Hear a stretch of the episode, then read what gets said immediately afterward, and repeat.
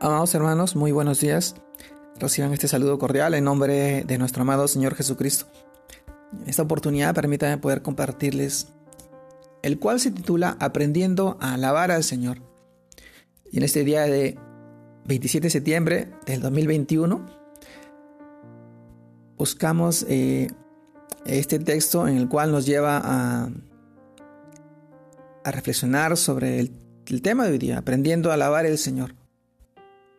Y leemos el libro de Hechos, capítulo 16, versículo 25 y 26, en la cual nos dice, pero a medianoche orando, Pablo y Silas cantaban himnos a Dios, y los presos los oían. Entonces sobrevino de repente un gran terremoto, de tal manera que los cimientos de la cárcel se sacudían, y al instante se abrieron todas las puertas, y las cadenas de todos se soltaron. Hechos capítulo 16, versículo 25 al 26. También leemos del libro de Salmos, capítulo 33, verso del 16 al 18, en el cual nos dice, el rey no se salva por la multitud del ejército, ni escapa el valiente por la mucha fuerza. Vano para salvarse es el caballo. La grandeza de su fuerza a nadie podrá librar. He aquí el ojo de Jehová sobre los que le temen, sobre los que, sobre los que esperan en su misericordia Salmos capítulo 33 versos del 16 al 18. Amados hermanos, el título de hoy día, aprendiendo a alabar al Señor. Y en estos pasajes de Hechos y del Salmos que hemos leído, reflexionamos el día de hoy. Es que la alabanza la vemos en el Antiguo Testamento como una herramienta de guerra en contra de los enemigos del pueblo de Dios. ¿Y por qué? Porque la victoria del pueblo de Israel no era con caballo, ni con ejército, ni por la fuerza de sus hombres, sino por el poder de Dios, que se manifestaba en la confianza que ellos depositaban en la intervención divina, aún en los momentos más difíciles. Y, y esta fe la esperaban con la alabanza, pero preguntamos cómo podían alabar a Dios si estaban a punto de iniciar una batalla o pasando por momentos difíciles. Lo podemos ver en la, respuesta de Pablo y Silas. Luego de que los azotaron y los encierran físicamente, estaban encadenados, pero su espíritu y su alma eran libres para alabar al Señor. Y es precisamente este es el punto de atención que debemos tener en cuenta. Alabamos a Dios por lo que somos en Cristo.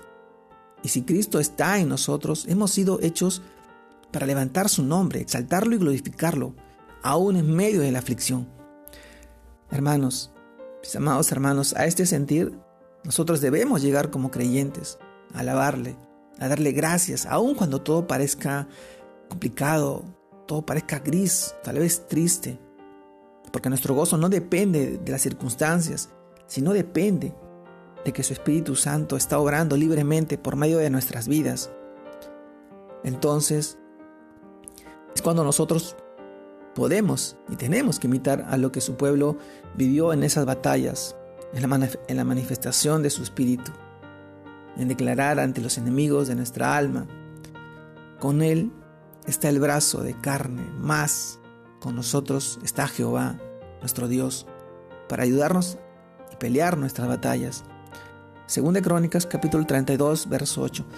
Mis amados hermanos, cuando nosotros aprendemos a alabar al Señor, Aún así, en medio de la dificultad, de la circunstancia, de las situaciones opuestas a, nuestra vida, sabiendo que, el Señor nos dará la, victoria, sabiendo que estos, estos tiempos en los cuales estamos pasando, viviendo, no solamente personal, sino a través de, la situación de, nuestra sociedad, de la iglesia, cuando aprendemos este sentir que el Señor ha puesto en nuestros corazones, de buscarlo a Él, siempre con un corazón humilde, humillado, arrepentido, porque sabemos que Él tiene el control y Él nos va a dar la, salida, la solución, nos va a fortalecer aún en medio del dolor.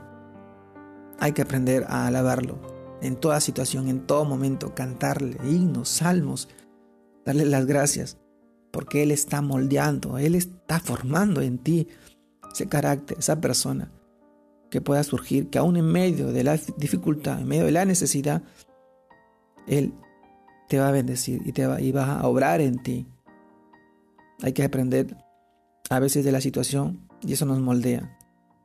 Hacer como en los tiempos antiguos, que aún en medio de la prueba buscaban de su rostro, buscaban de Él para que Él obrara en sus vidas. Y Él lo hacía.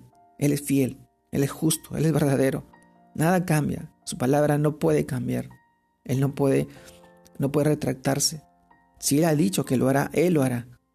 Y hoy te animo a que tú puedas seguir esas promesas de amor y de fidelidad en tu vida. Te mando un fuerte abrazo, Dios te guarde y te bendiga. Saludos a todos mis hermanos. Feliz inicio de semana. Un abrazo, Dios los bendiga.